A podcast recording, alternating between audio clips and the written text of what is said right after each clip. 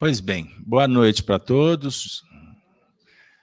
Aos amigos que estão em casa, sejam bem-vindos também à nossa casa, a Casa de Kardec, a Fraternidade de Estudos Espíritas Allan Kardec, fundada em 1 de abril do ano de 2008, portanto, estamos completando 15 anos de fundação, só celebração, né? agradecimento por tantas coisas boas que aconteceram aqui durante esse período.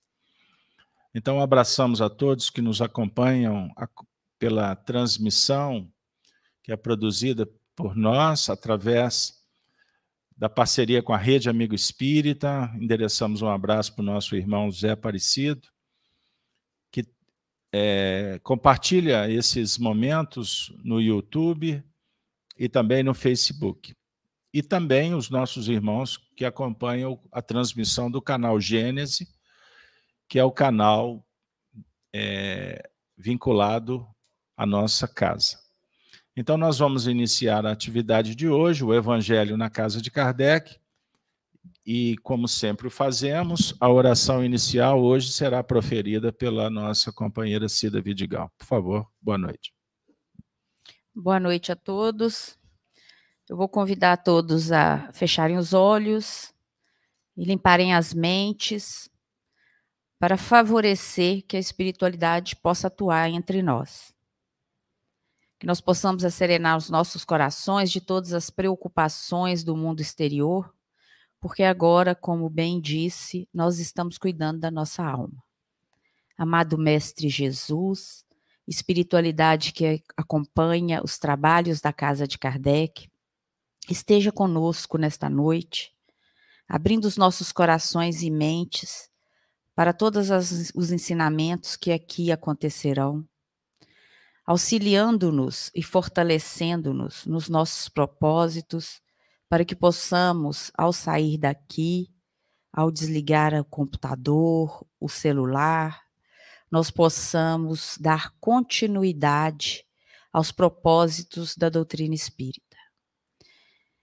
Que Maria Santíssima possa acolher todas aquelas almas que estejam em sofrimento, todos aqueles que ainda caminham pela escuridão da ignorância, da intolerância, que possamos todos ser abençoados neste momento que possamos todos ter esperança na, no Consolador que veio cumprir a sua promessa.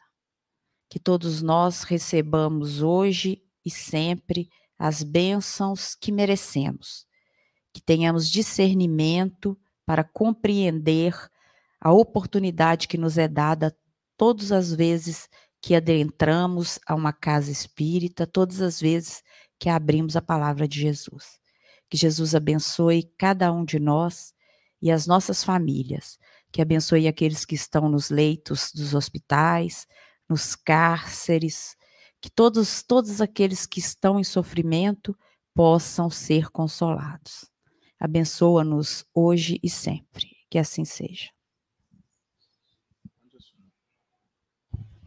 Boa noite, amigos. Boa noite, os amigos que se encontram no chat. Nosso abraço fraterno. Então, dando continuidade do nosso estudo nas terças-feiras, Evangelho na Casa de Kardec, do Evangelho segundo o Espiritismo. Hoje, o tema do nosso estudo: Verdadeiros Laços de Afeição. Só os dois versículos. Um comentário, eu faço um comentário geral a leitura maior. O Evangelho segundo o Espiritismo, capítulo 23, Estranha Moral, abandonar pai, mãe e filhos. Item 4. Aquele que houver deixado pelo meu nome sua casa, os seus irmãos, ou suas irmãs, ou seu pai, ou sua mãe, ou sua mulher, ou seus filhos, ou suas terras, receberá o cêntuplo de tudo isso e terá por herança a vida eterna. São Mateus, capítulo 19, versículo 29. Item quinto. Então disse-lhe Pedro: Quanto a nós, vês que tudo deixamos e te seguimos.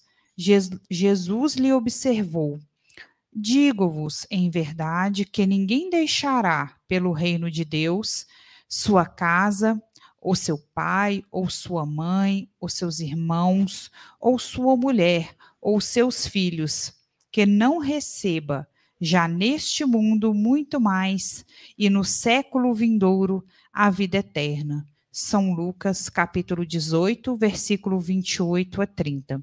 Seja bem-vindo, Marcelo, Cida, Beto. Então, para dar início aos comentários da noite, eu convido o Carlos Alberto, que fará é, nesse início é, a abertura do nosso estudo. Seja bem-vindo. Bom, pessoal, boa noite para todos. Quem está chegando agora, sejam bem-vindos. Então, hoje nós vamos ter esse desafio, que é trabalhar o capítulo 23 Estranha Moral. E só para sintonizá-los, porque quando a gente chega, a gente fica um pouco meio agitado, déficit de atenção, a gente se perde um pouco, é natural. Então, nós vamos trabalhar esses dois versículos que está registrado em Mateus 19, 29 e Lucas 18, 28. O tema, abandonar pai, mãe e filhos. Essa é a, a abertura que Allan Kardec nos oferece. Então, como o nosso tema ele se refere aos verdadeiros laços de afeição, então nós vamos tentar trabalhar explorando essas abordagens de Jesus, o comentário doutrinário espírita, e na sequência a gente, naturalmente, vamos aproximar o tema do dia a dia, para que a gente possa dialogar, entendendo um pouco mais a importância dos laços de afeição. E por que não dizer, trabalhando os laços verdadeiros e os laços que são ilusórios. Então, para começar o nosso bate-papo, eu vou pedir, oh, Denise, eu quero que você leia a abordagem feita por Allan Kardec, para na sequência a gente começar a resenha. Por favor. Comentário de Kardec. Sem discutir as palavras, deve-se aqui procurar o pensamento, que era evidentemente este. Os interesses da vida futura prevalecem sobre todos os interesses e todas as considerações humanas.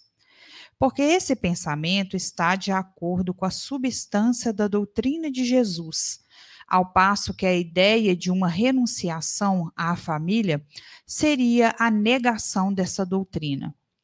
Não temos, aliás, sob as vistas, a aplicação dessas máximas no sacrifício dos interesses e das afeições de família aos da pátria?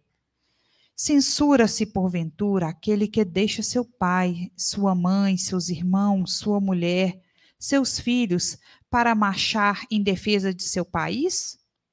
Não se lhe reconhece, ao contrário, grande mérito em arrancar-se as doçuras do lar doméstico, aos limiais, liamai, perdão, liames da amizade para cumprir um dever? É que então há deveres que sobrelevam os outros deveres. Não impõe a lei à filha a obrigação de deixar os pais para acompanhar o esposo? Formigam no mundo os casos em que são necessárias as mais penosas separações. Nem por isso, entretanto, as afeições se rompem o afastamento não diminui o respeito nem a solicitude do filho para com seus pais, nem a ternura destes para com aquele. Vê-se, portanto, que, mesmo tomadas ao pé da letra, excetuado o termo odiar, aquelas palavras não seriam uma negação do mandamento que prescreve o homem honrar a seu pai e a sua mãe, nem do afeto paternal. Com mais forte razão, não o seriam, se tomadas segundo o Espírito.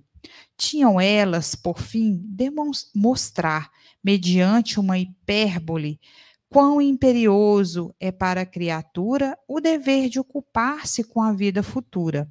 Aliás, pouco chocantes haviam de ser para um povo e numa época em que, como consequência dos costumes, os laços de família eram menos fortes do que no seio de uma civilização moral mais avançada. Esses laços, mais fracos nos povos primitivos, fortalecem-se com o desenvolvimento da sensibilidade do senso moral. A própria separação é necessária ao progresso. Assim, as famílias, como as raças, se abas abastardam, desde que não entrecruzem se não exertem umas nas outras, enxertem umas nas outras. É essa uma lei da natureza, tanto no interesse do progresso moral, quanto no do progresso físico. Por fim, aqui as coisas são consideradas apenas do ponto de vista terreno, o Espiritismo nolas faz ver de mais alto, mostrando serem os, dos, os do espírito e não os do corpo, os verdadeiros laços de afeição. Que aqueles laços não se quebram pela separação, nem mesmo pela morte do corpo, que se robustecem na vida espiritual, pela depuração do espírito, verdade consoladora, da qual grande força aurem as criaturas para suportarem as vicissitudes da vida. Capítulo 4, número 18, capítulo 14, número 8. Muito bem. Então, nós vamos agora iniciar a resenha. Trouxemos Jesus, o comentário doutrinário feito por Allan Kardec, a visão espírita. Mas antes da gente começar a comentar, porque o espiritismo raiz, o espiritismo fundamental, ele tem que ser apresentado conforme foi codificado por Allan Kardec. O que prepondera é a doutrina, não são os nossos pontos de vista, embora eles tenham o valor específico face à nossa condição aqui de, de estudantes. Né? Somos aprendizes. E aí a gente auxilia no processo da divulgação, comentando os trechos, evitando é, devaneios. Muito bem. Então aqui é como se nós fôssemos jornalistas compromissados com a notícia e não com a opinião. Entenderam? Porque hoje em dia é a opinião que prepondera a notícia ela passa ao largo. Então, nós vamos trazer aqui, no primeiro momento, a, eu pedi que a Cida fizesse para nós um apanhado do texto, porque a gente tem que aprender a interpretar o texto inicialmente. Por favor.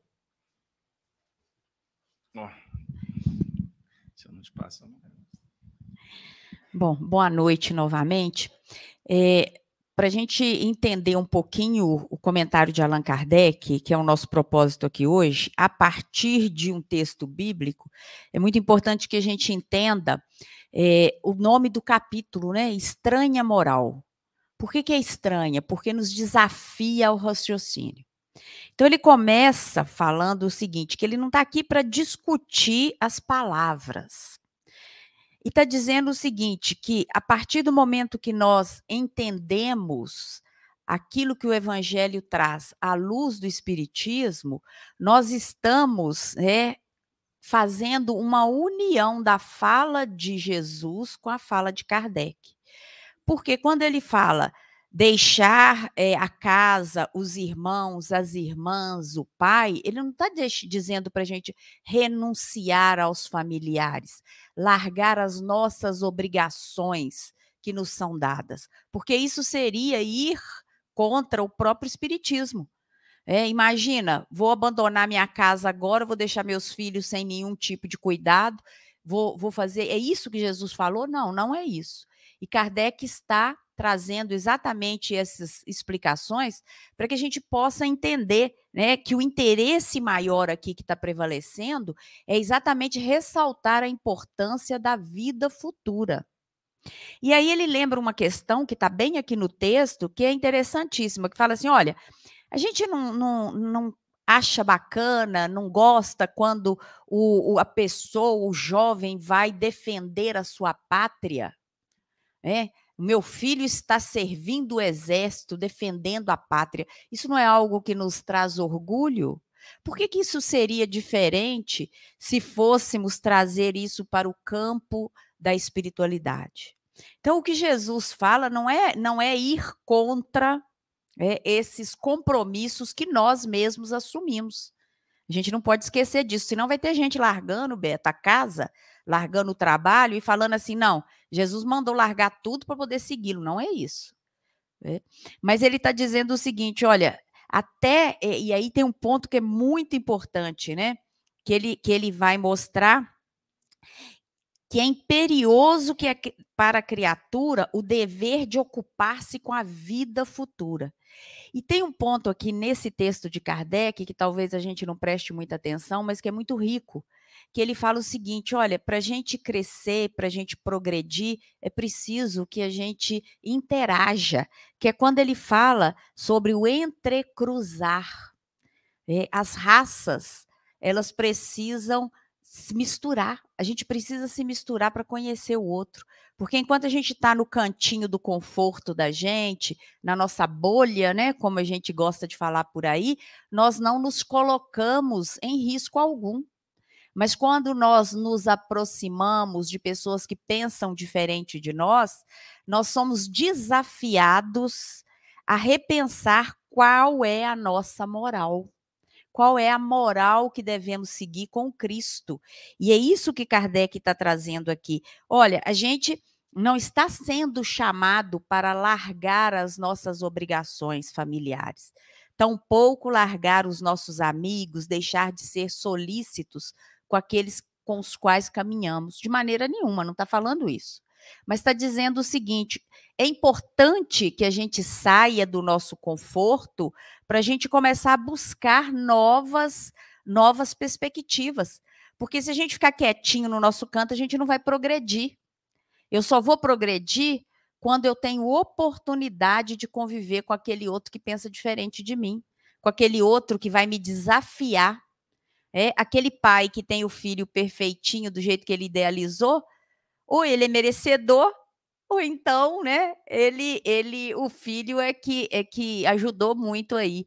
Mas em regra isso não acontece, né? Os filhos põem a cabeça da gente branca antes da hora, nos deixam muitas preocupações, porque isso é importante. É o progresso do pai que vai acontecer. Então o espiritismo, ele nos faz ver além. Ele vai nos mostrar é, que os verdadeiros laços de afeto, os verdadeiros laços que nos une é o laço da fraternidade, e a fraternidade é universal. Então, ela não está na nossa casa somente, mas é preciso que eu comece na minha casa para que eu possa transcender para a universalidade.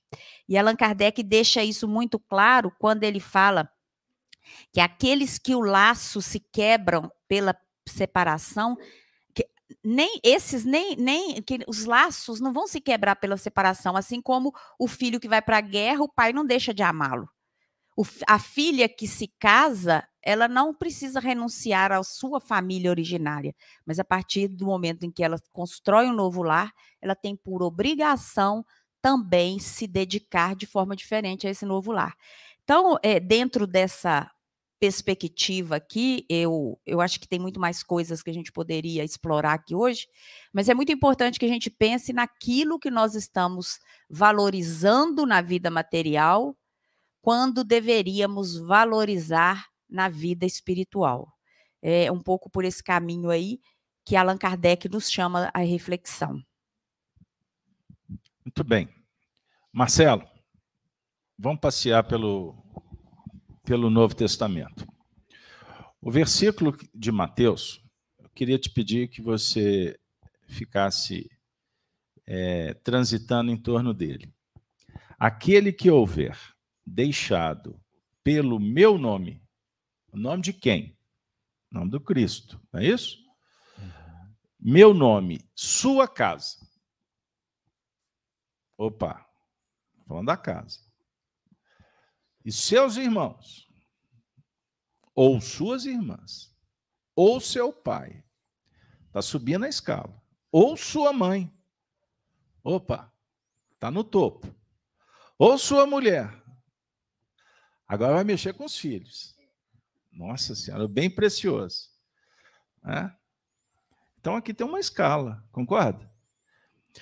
Receberá o cêntuplo de tudo isso e terá por herança a vida eterna. muito, muito interessante, né? Boa noite a todos. O Livro dos Espíritos nos traz, dentro das leis morais, no capítulo da escravidão, ele traz o direito de pertencer a si mesmo. Então, antes de pertencer a uma família, a um grupo, nós temos o direito sagrado de pertencer a si mesmo. E quando nós olhamos os postulados da lei de justiça, ela é muito clara. A cada um será dado segundo as suas obras. Então, o processo de evolução ele é individual. Nós temos interesses individuais no nosso processo de evolução espiritual. Mas nós não marchamos sozinhos. Nós precisamos uns dos outros para a composição da satisfação das necessidades. Necessidade de afeto, necessidade de apoio, necessidade de educação, de alimentação. Mas essa lei de sociedade, ela não pode impedir o direito de pertencer a si mesmo. Então, acima de qualquer grupo que a gente pertença, qualquer denominação de família, de grupo social, de contexto de relacionamento social, nós temos a prioridade que é nós próprios. Então é muito importante ter essa visão, porque a troca entre as pessoas é algo muito gratificante nutre as emoções, as afeições, e aquilo nos preenche de alguma forma. E essa troca, essa nutrição magnética, energética, afetiva, ela pode criar para nós um esquecimento de nós próprios, dos verdadeiros objetivos que temos da nossa evolução. E realmente a gente tem visto muitas pessoas abandonarem os seus interesses espirituais por causa de família, por causa de grupo social, por causa de opinião dos outros, por causa de contextos que não digam, não tenham afinidade com seu modo de pensar, com seus objetivos. Então, isso é uma prova para nós. Né? É muito gostoso viver em família, viver entre amigos, viver em ambientes que nos acolham, mas isso é uma prova. Né? Isso é uma prova. Toda, toda manifestação de prazer cabe a nós encontrar o limite desse prazer. Então é muito prazeroso conviver em família, conviver com os amigos, conviver com a comunidade é muito prazeroso, mas existe um limite a esse prazer. Nós temos que encontrar esse limite. A busca do prazer no contato social tem levado muita gente à perdição, à omissão, a esquecer de si próprio. Daqui a pouco a gente está vivendo em função da família, em função dos amigos, em função do grupo social, e a gente paralisa a nossa marcha evolutiva. Fica nutrido de circuitos de relacionamento, mas não avança. a gente não avança, a gente não evolui. E muitas vezes esses grupos não têm o mesmo interesse que nós temos, por exemplo, na doutrina espírita. Não tem o mesmo interesse que nós temos na aquisição da paz, da harmonia espiritual, da evolução.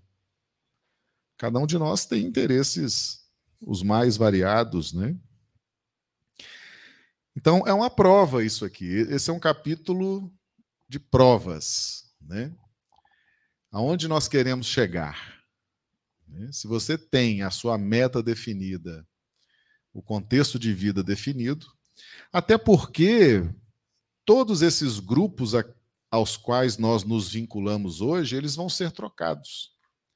A família de hoje não vai ser a família da próxima encarnação. Pode até ser, mas muito provavelmente não será. A cidade será outra, o país pode ser outro, as circunstâncias podem ser outras. Então, aprender a desvincular de grupos, de países, de contextos é um avanço espiritual.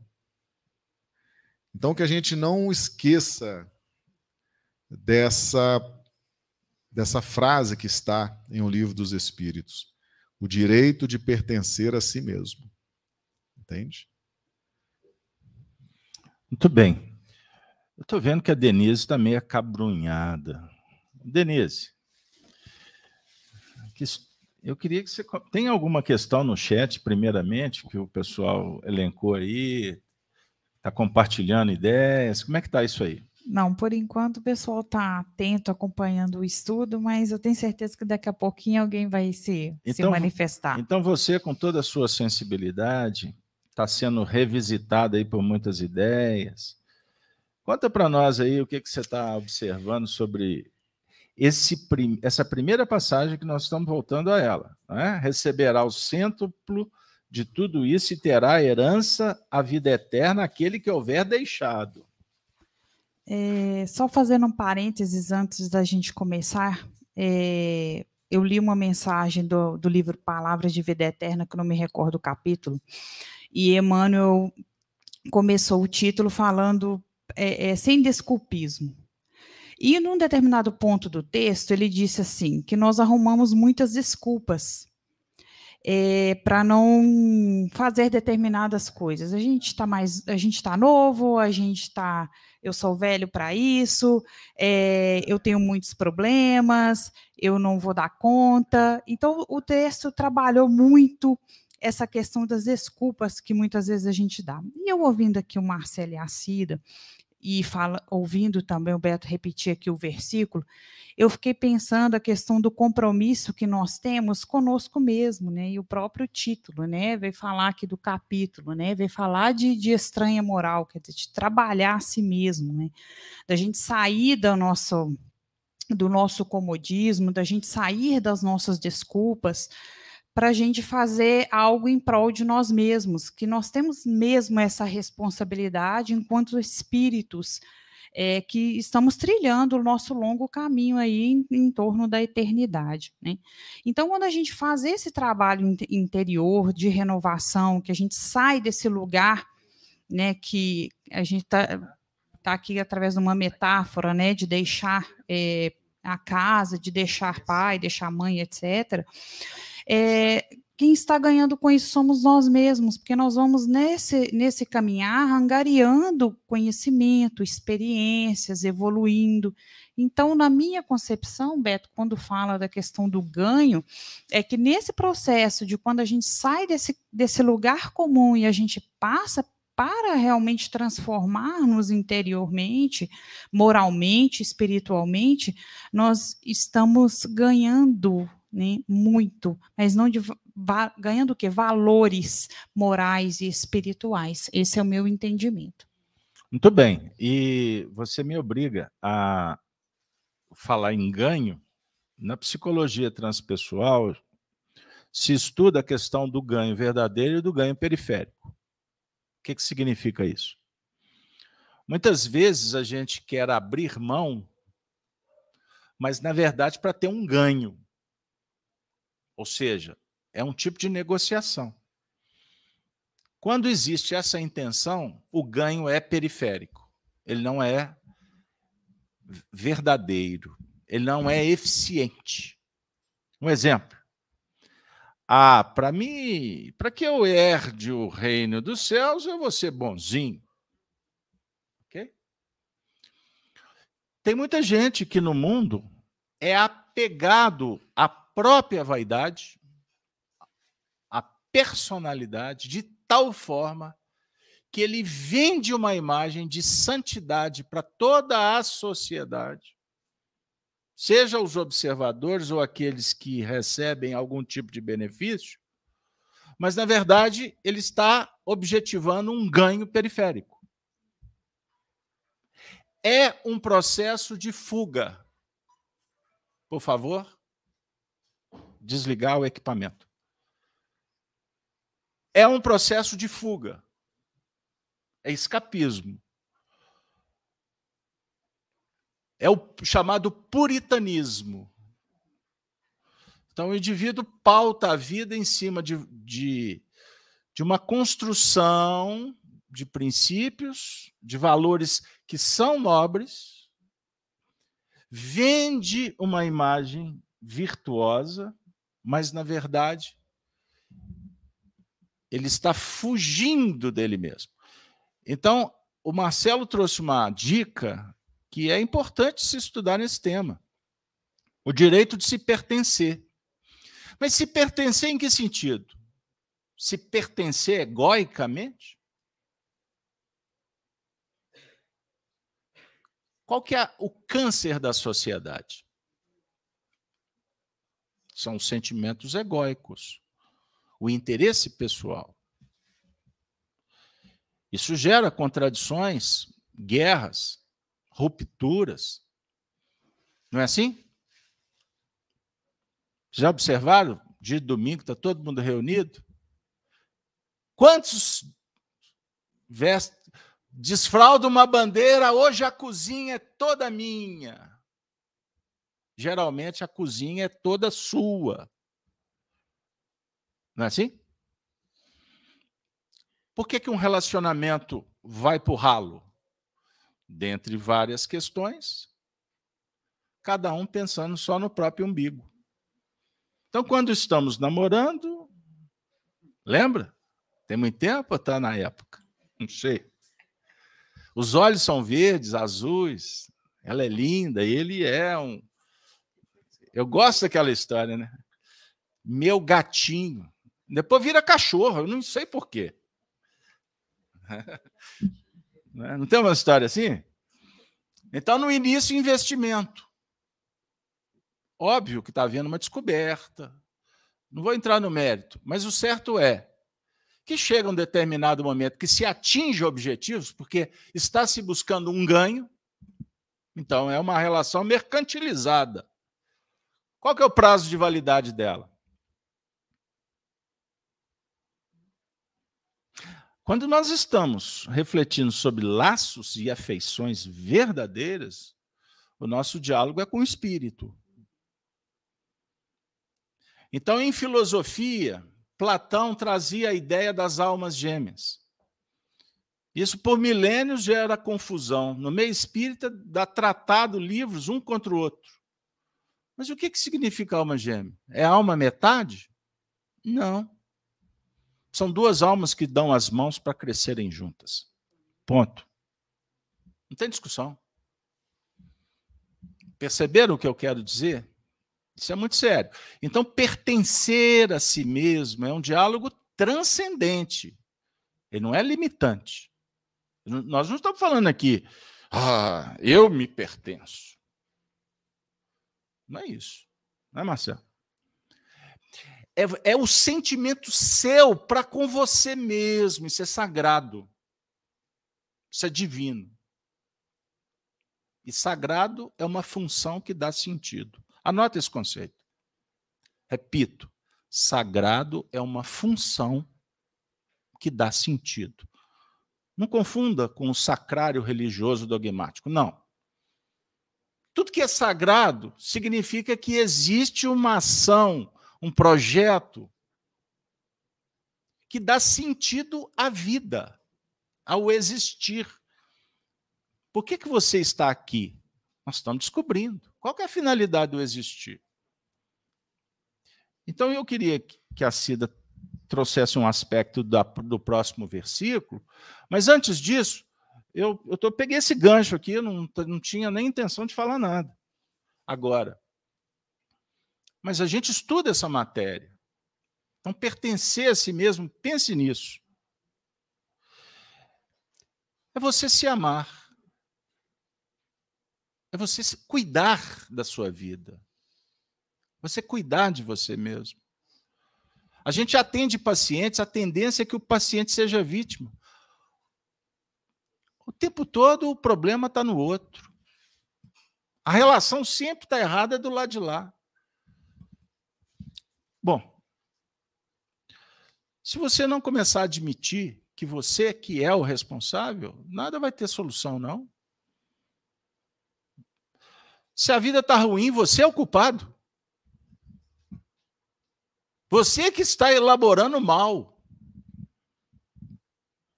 Você que está criando o inferno astral. Não é assim? Vocês não concordam comigo? A gente vem para o centro, fazemos uma prece, nos reunimos, olha que ambiente gostoso, amigos, ah, carinho, tal, tal, educação, todo mundo falando baixinho, não é? Por que não é assim lá em casa? Então você está vestindo, você está passando um verniz social? Igual na tribo, no gueto, quando a gente quer ser aplaudido, ser aceito, ter likes, seguidores, fazendo aquela fotinha bonitinha, escancarando essa boca cheia de dente, como dizia o Raul. Para quem? Para quê? Isso é ilusão. Você está interessado que alguém te aplauda ou para que alguém ache que você é feliz? O que que isso vai trazer de benefício para você? Relações superficiais? Quantos que passaram pela sua vida que nem se lembram que você existiu e você brigou por eles? Você fez de tudo para ser admirado, aplaudida, ser bonita cultuada. Perceberam? Gente, pertencer a si mesmo é garantir, garantir, é buscar a liberdade e lutar para conquistas que realmente têm sentido. Que você vai levar. Nós somos espíritas, tá bom? Nós mexemos com essas coisas mesmo. Nós conversamos com os mortos. Quem são os mortos? Aqueles que achavam que eram vivos e hoje estão nos mausoléus transitando como mortos, dizendo assim: Eu joguei minha vida fora. Então nós precisamos de conversar com os vivos. Então você precisa de abrir os olhos, você precisa de entender que esses anos aqui na Terra passam muito rápidos. Então nós estamos, vejam aí, numa estação, no aeroporto, Portanto, somos viajores. Ou estamos num hotel, muito bem abrigados, né? Hospedados. Mas tudo isso passa. Então, se eu fosse você, se, se nós estivermos conscientes, com lucidez, a gente deveria sair desse, desse hotel em busca de vida boa e matricular numa escola para estudar estudar a vida, você se conhecer, você saber quem você é, saber que você não está aleatoriamente no mundo, que você está numa família para fazer alguma coisa. Portanto, se você não valorizar a sua pátria, a sua família, se você não valorizar a sua esposa, o seu marido, os seus filhos, se você não se valorizar, você não se pertence. Porque você não está realmente compreendendo que tudo que Deus nos dá é para o nosso benefício. Ô Cida, então disse-lhe Pedro: quanto a nós, vês que tudo deixamos e te seguimos. Pedro está afirmando, Jesus, nós te seguimos. Nós deixamos tudo. Sabe o que Jesus falou para eles? Digo-vos em verdade que ninguém deixará pelo reino de Deus sua casa, ou seu pai, ou sua mãe, ou seus irmãos, ou sua mulher, ou seus filhos, que não receba já neste mundo muito mais. E no século vindouro a vida eterna. Pergunta, Cida. No primeiro texto, está afirmando sobre a herança na vida futura. Aqui Jesus está falando que aqui agora também. Por favor.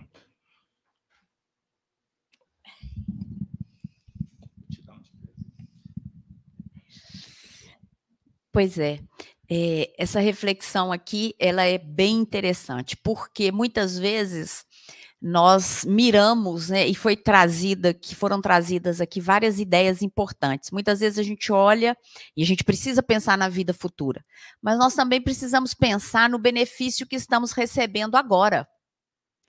É, o Chico falava da dor, não era? A dor amiga, a dor que, que nos ajuda. E a gente precisa entender que nós, e aqui bem dentro do, da palavra do evangelho aqui, né?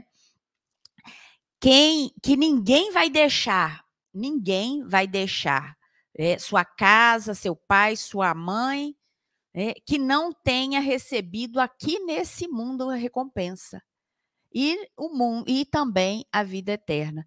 Então todos nós, é, quando nos dedicamos ou nos propomos a ser melhores, ou nos dedicamos a auxiliar o próximo, a tirar um pouquinho isso que o, que o Beto falou aí, né? Essa máscara nossa que às vezes a gente representa tão bem nas casas espíritas, no lugar social, no, no, no emprego, né, nos, nos, ambientes sociais, a gente representa isso tão bem e chega em casa a gente despeja tudo aquilo que nós somos.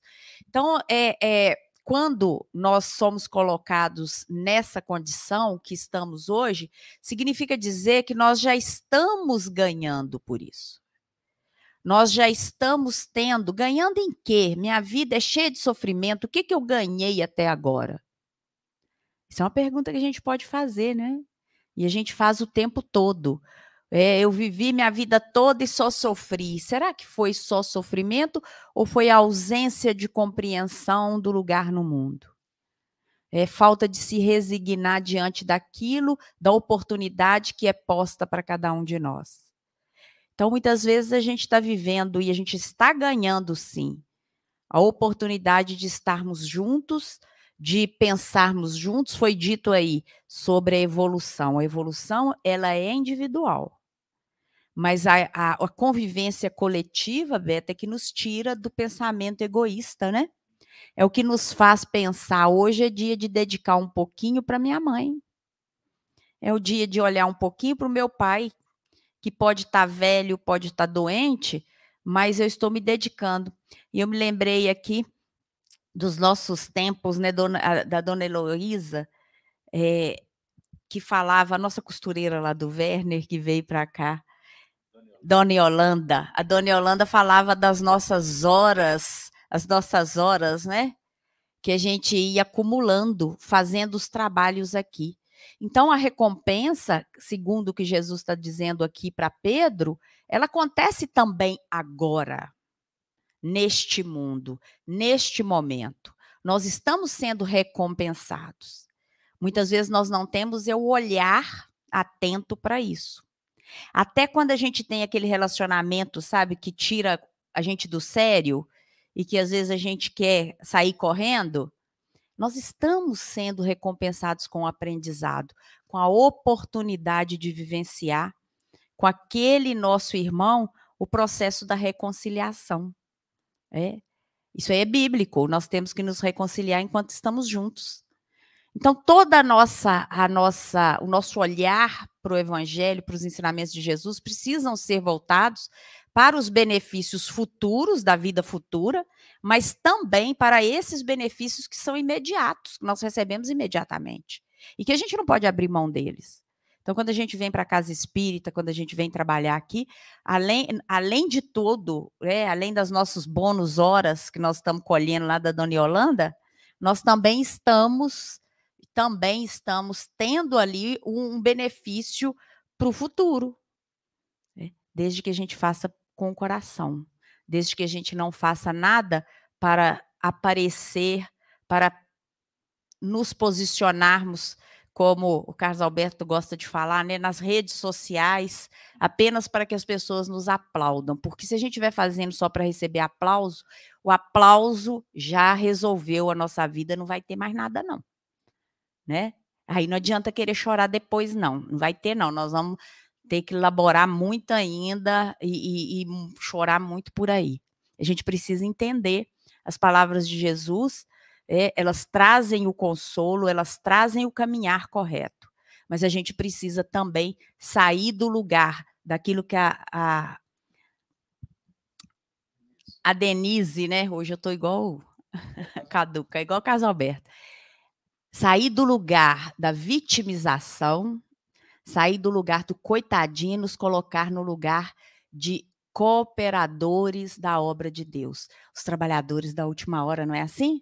que são chamados porque estão prontos para a tarefa.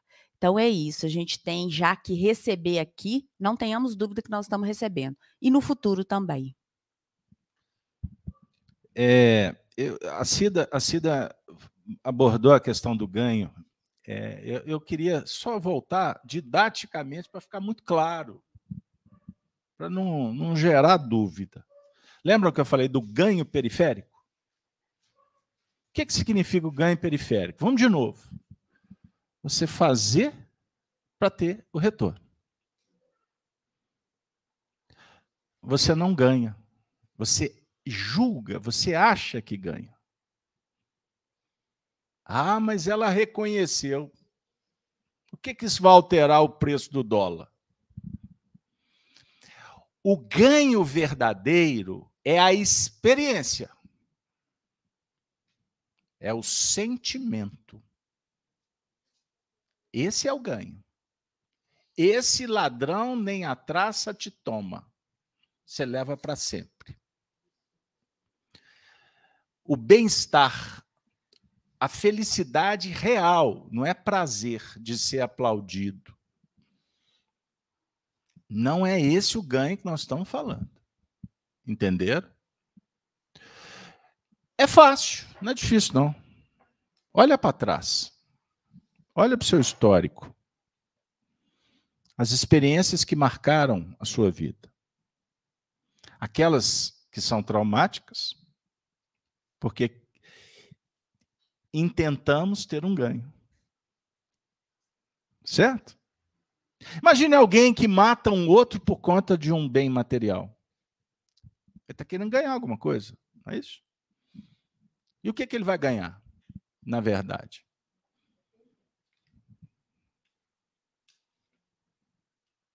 Vocês acham que alguém reencarna com cegueira, surdez, idiotia, hidrocefalia, microcefalia? O indivíduo que reencarna com o corpo todo disforme, isso é por acaso? Não é por acaso. Então a lei, a lei é divina. Hoje eu conversava com uma pessoa que orientava dizendo: cuidado por querer ser bonzinho. Passa a dar um passo maior que a perna e se estrumbica lá na frente. O evangelho não está dizendo para você ser bonzinho. O Evangelho está dizendo: faça a coisa certa. E a sua consciência diz o que é o certo. Diz você ler livro nenhum. Porque o código está aqui gravado. Ó. Não foi sua mãe, seu pai que te deu. Não tem a ver com DNA, não. Tem a ver com o seu cérebro. O cérebro só registra o que a mente manda. Então você sabe o que está atrapalhando, o que está destruindo. A questão é que você não quer admitir. Então faça o certo.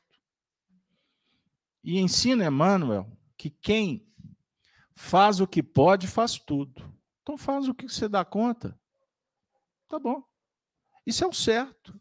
Faz o que você dá conta. Entenderam? Não existe tesouro mais extraordinário na vida que você deitar a cabeça no travesseiro e falar assim: obrigado, meu Deus, porque hoje eu trabalhei. Porque eu corri atrás e deu certo. Fiz o que pude e olha que a porta está abrindo. Se a porta não estiver abrindo, calma, ela vai abrir. Porque Deus não faz acepção de pessoas. Não, não pensa que quem tem dinheiro ou quem não tem nada. Não são, não são valores amoedados, não é a condição econômica, não é a condição intelectual, não é isso. Nós estamos falando da alma, nós estamos falando do espírito, que reencarna quantas vezes forem necessárias. Por isso, faça escolhas, sabendo que toda escolha sugere que você deixa de escolher uma outra coisa. E o texto está falando o tempo todo sobre escolha.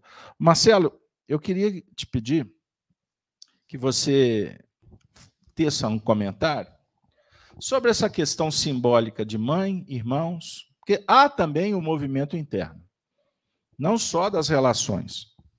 Mas nós temos a mãe dentro da gente, nós temos o pai dentro da gente, nós temos os irmãos dentro da gente. Então vamos, vamos mergulhar um pouquinho no campo psicológico. Bom, quando nós falamos de mulheres, tanto no Velho Testamento quanto no Novo Testamento, nós estamos falando de sentimento. Quando nós falamos de homem, nós estamos falando de intelecto, de uma linha mais objetiva, mais prática. Então, deixar mãe significa renovar os sentimentos que nos trouxeram até hoje. Mãe dá o sentido de ancestralidade, né? Então a gente vem exercendo o sentimento reencarnação após reencarnação. Deixar pai significa modificar conceitos, ideias, preconceitos, concepções filosóficas, dogmas. Então, é um esforço de transformação. Aquilo que somos, aquilo que trazemos na nossa bagagem evolutiva, a gente que está vindo de mundos primitivos, provas e expiações, é um produto que precisa ser transformado.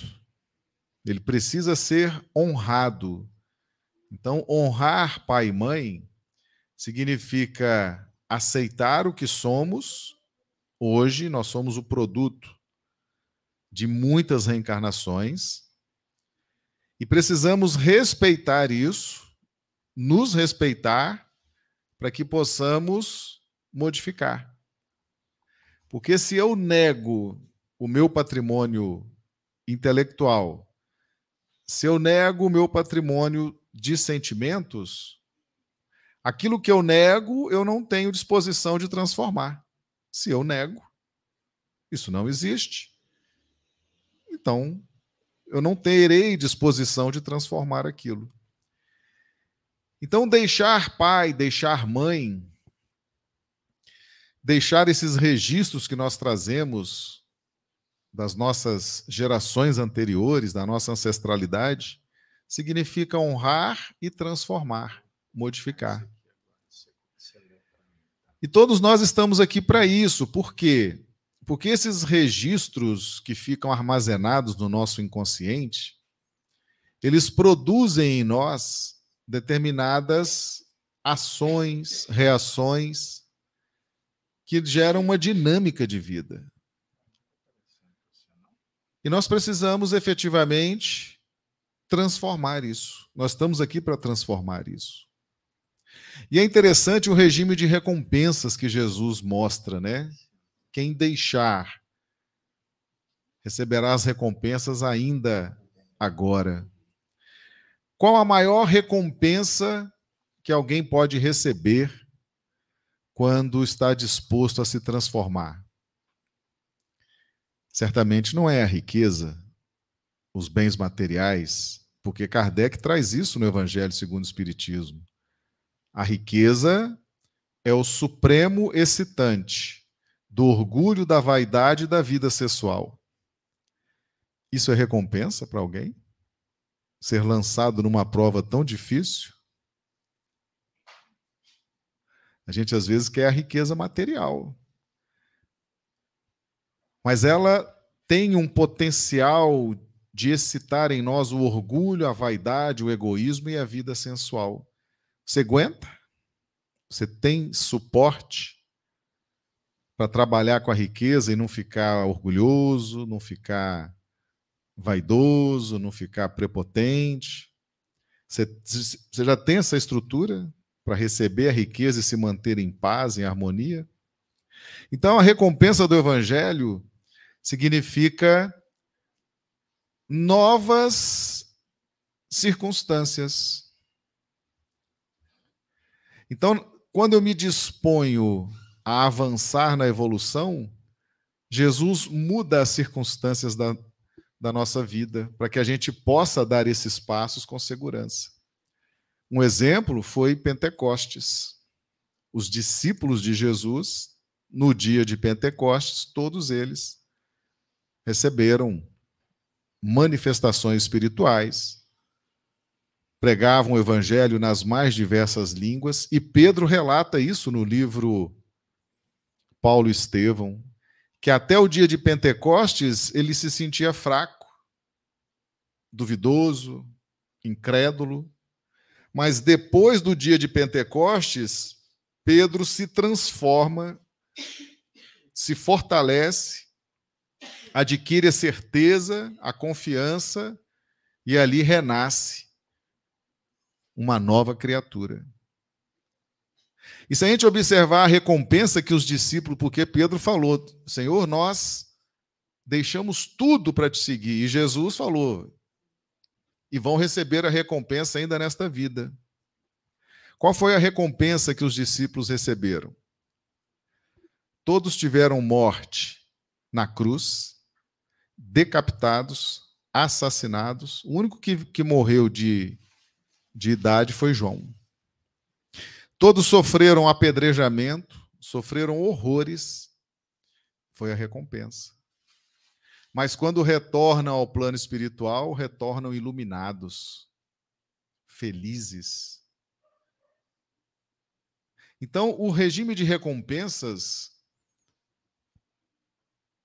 nós temos apologia à riqueza, temos apologia à pobreza, isso tudo você pode esquecer, virar a página. Foi bom até agora. Mas o regime de recompensas precisa ser muito estudado. Porque a recompensa que nós imaginamos que seja boa, muitas vezes não é. E a recompensa que Jesus tem para nós, através das circunstâncias que ele elabora para a nossa vivência, essa sim são as circunstâncias que nos promovem. Denise, parece que temos uma manifestação do Dinaldo, por favor.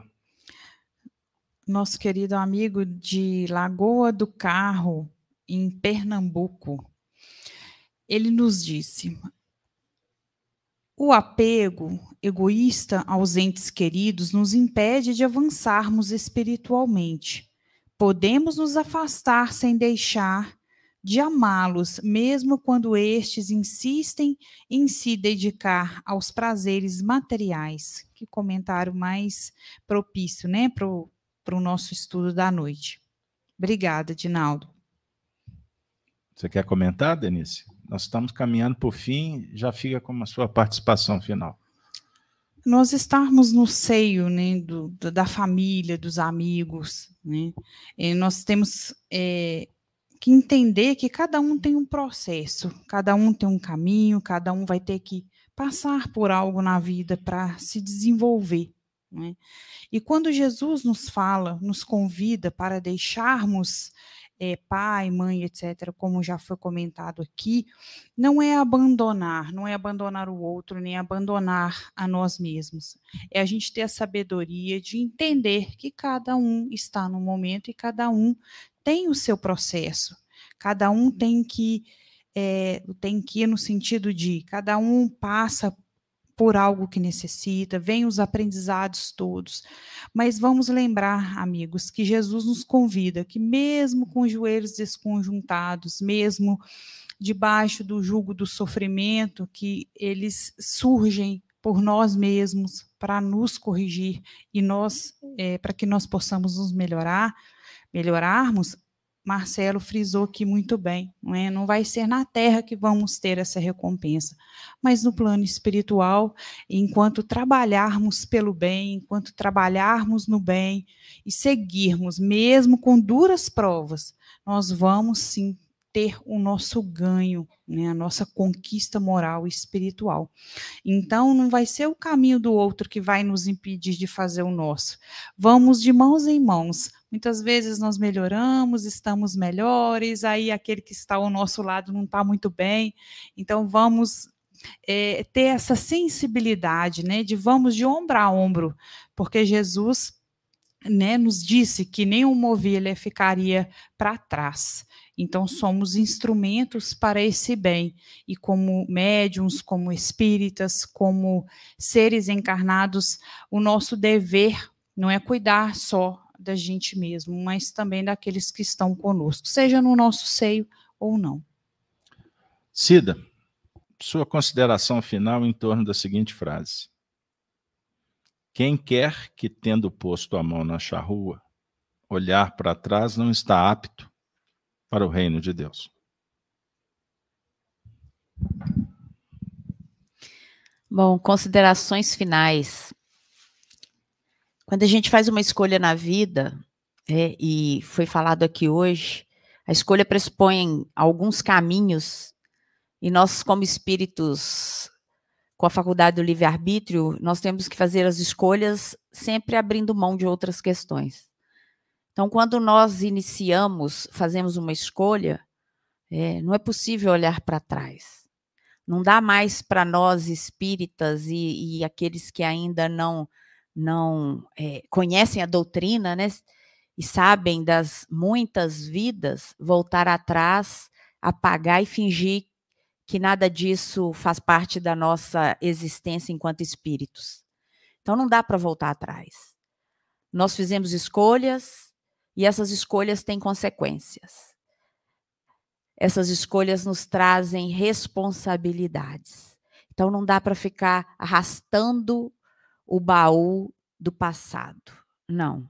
Eu tenho que pegar daqui para frente e seguir. É, o que, que eu fiz lá ou o que eu gostaria que fosse que acontecesse em minha vida não, não pode ser é, o motivo da minha, da minha caminhada. Eu tenho que, daqui para frente, seguir o meu caminho, seguir a minha escolha é, e seguir dentro do propósito aí da moral do Cristo ou buscar, né? Porque o verdadeiro espírito é aquele que está espírita, é aquele que está sempre tentando, muitas vezes não, não são os que acertam, mas é nunca desistir, é, sem olhar para trás, sem ficar lamentando. Chega, agora nós estamos numa nova caminhada e essa caminhada é responsabilidade nossa não é mais de ninguém mais. Não dá para poder apontar o dedo para ninguém pelas nossas escolhas equivocadas. Somos nós que nos equivocamos. Eu acho que isso não é uma estranha moral. Essa é uma moral do Cristo, é uma moral que a doutrina espírita esclarece com muita, com muita alegria para todos nós. É, nós não podemos abrir mão desse conhecimento. Agradeço a Cida, Marcelo, Denise, a equipe né? o pessoal que está aqui na transmissão, na sala de passe, nos atendimentos aí. Enfim, agradeço a todos que estão no, nos chats, em suas casas, vibrando pelo trabalho. Eu gostaria de, como palavras finais, à medida em que a nossa companheira foi falando, eu fiquei muito sensibilizado uma vez que um, uma entidade espiritual se aproximou e nos disse que na sua última existência ele viveu na França e ele foi um andarilho. Nós chamamos de mendigo. Na verdade, ele era de uma família muito abastada e a vida teve um revés e ele caiu. Caiu socialmente, economicamente e passou a perambular pelo mundo mendigando. E para ele foram décadas de muito sofrimento, em que muitas vezes ele se aproximava e era escorraçado, maltratado. Na época do inverno na Europa, ele não desencarnou congelado por circunstâncias. Enfim, frio, fome, sede, vazio existencial, uma vida solitária. Mas à medida em que o tempo foi passando, ele foi tendo a oportunidade de refletir sobre o ponto de vista de quando ele tinha e não sabia usar. Trocou os pés pelas mãos. E o tempo foi passando e ele foi se sensibilizando até que um dia ele encontrou um sacerdote numa comunidade no interior, perto de Paris. E esse sacerdote se tornou uma alma fraterna, acolhedora, e passou para ele muitos ensinamentos. O que remonta à religião essencial, que ela é muito diferente das religiões dogmáticas, que impõem castigos, trazem medo, culpa e sugerem o vitimismo. São políticos que, como os políticos que vocês conhecem por aí, vendem uma imagem falaciosa, a grande maioria. Enganam. Porque, na verdade, estão mais perdidos do que porque não sabem exatamente o que, que significa essa moral espiritual que nós estamos trabalhando aqui. Perverso, quem sabe não. Mas esse sacerdote trouxe para esse coração um Jesus amigo. E um Jesus acolhedor que oferece oportunidades, que fala da imortalidade, que fala das oportunidades. Uma vida só não é possível, não basta. Deus não seria Deus. E hoje nós caminhamos para uma era da, chamada por aí da conexão, não é? Tudo é conexão, tudo é conexão, tudo é conexão intelectual, científica. A gente poderia abranger mais essa palavra conexão. Lembrando que não adianta conectarmos tecnologicamente se estamos desconectados moralmente, espiritualmente, desconectado de si mesmo, desconectado do semelhante. Inteligência artificial não vai solucionar o problema moral do mundo. Então não gasta o seu tempo, tanto tempo, em redes sociais, olhando para uma máquina. Vai conviver. Vai olhar no olhar, nos olhos das pessoas, vai visitar, vai para o hospital. Convida, convida aqueles corações para retornarem, porque as pessoas estão carentes.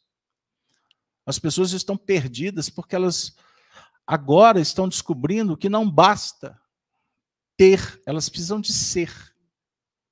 Porque não adianta ter e não ser. Ser espírito, ser uma pessoa legal. Esse é o maior tesouro que a gente pode adquirir o bem. Perceba? E esse companheiro desencarnou. E ao chegar no mundo espiritual, ele foi entender o tanto que foi importante para ele aqueles decênios de sofrimento na Terra. E ele foi informado que em muitas outras existências ele desencarnou com muitas posses mas ele não levou nada disso para o além. Mas essa vida que ele acabou sendo um mendigo, ele levou um tesouro, o tesouro da experiência. Entendam isso. Então, a última frase. não olhar para trás, porque quem olhar para trás não é digno, é nesse sentido. Abra mão e aprenda a fazer conexões realmente importantes para a sua vida. Conecta com Cristo. Não abra mão da oração. Leia um bom livro. Não fique escravo dessa máquina que te emburrece. E quanto menos você souber, é interessante para o sistema. Então pensa diferente. Saia da bolha, como a nossa irmã falou. Saia desse caixote. Vá para o mundo. Você é espírito. Você está aqui em Belo Horizonte, seja onde for, amanhã você, como o Marcelo disse, está indo em direção das estrelas. Porque a vida não termina no túmulo. A vida não começou no berço. Nós somos viajores. Lembra disso, porque o mundo caminha para esse cenário. Pena que grande parte da sociedade não quer ver. Por isso, o sofrimento e a ignorância campeiam. Faça a sua parte e não sofra pelo sofrimento dos outros. Você não tem controle sobre a vida dos outros. Você pode ajudar. Você é responsável pelo seu sofrimento, como pela sua alegria. Então, cuida. Plantinha é para regar. Se não regar, o que, que vai acontecer com a plantinha? Os verdadeiros laços de afeição. Que os espíritos que nos visitaram essa noite, que realmente amam a mamãe, o papai, o filhinho, o cônjuge, o titio, a titia, você se lembrou deles? Será que eles vieram te ver? Eles não morreram. Eles estão por aí. Então saiba que o amor é a única força capaz de nos aproximar dos entes queridos, dos verdadeiros laços que na terra se pode contar nos dedos, se é que tenha dedo para contar. Perceberam? Pense nisso. Porque você não está sozinho. Você não está só. Deus está na sua vida e no seu coração. Eis, os, eis o laço verdadeiro, eterno e que soluciona o laço divino. Que Deus se faça na vida de todos vocês e assim nós vamos encerrar o evento com gratidão na alma, no coração. E eu gostaria de pedir que a nossa irmã amiga Dora se posicione aqui nessa linha do meio. Você não precisa nem de falar, porque você só anda na linha. E faça a prece final por nós. Obrigada, Jesus por palavras tão significativas para os nossos corações, nossos pensamentos, sentimentos.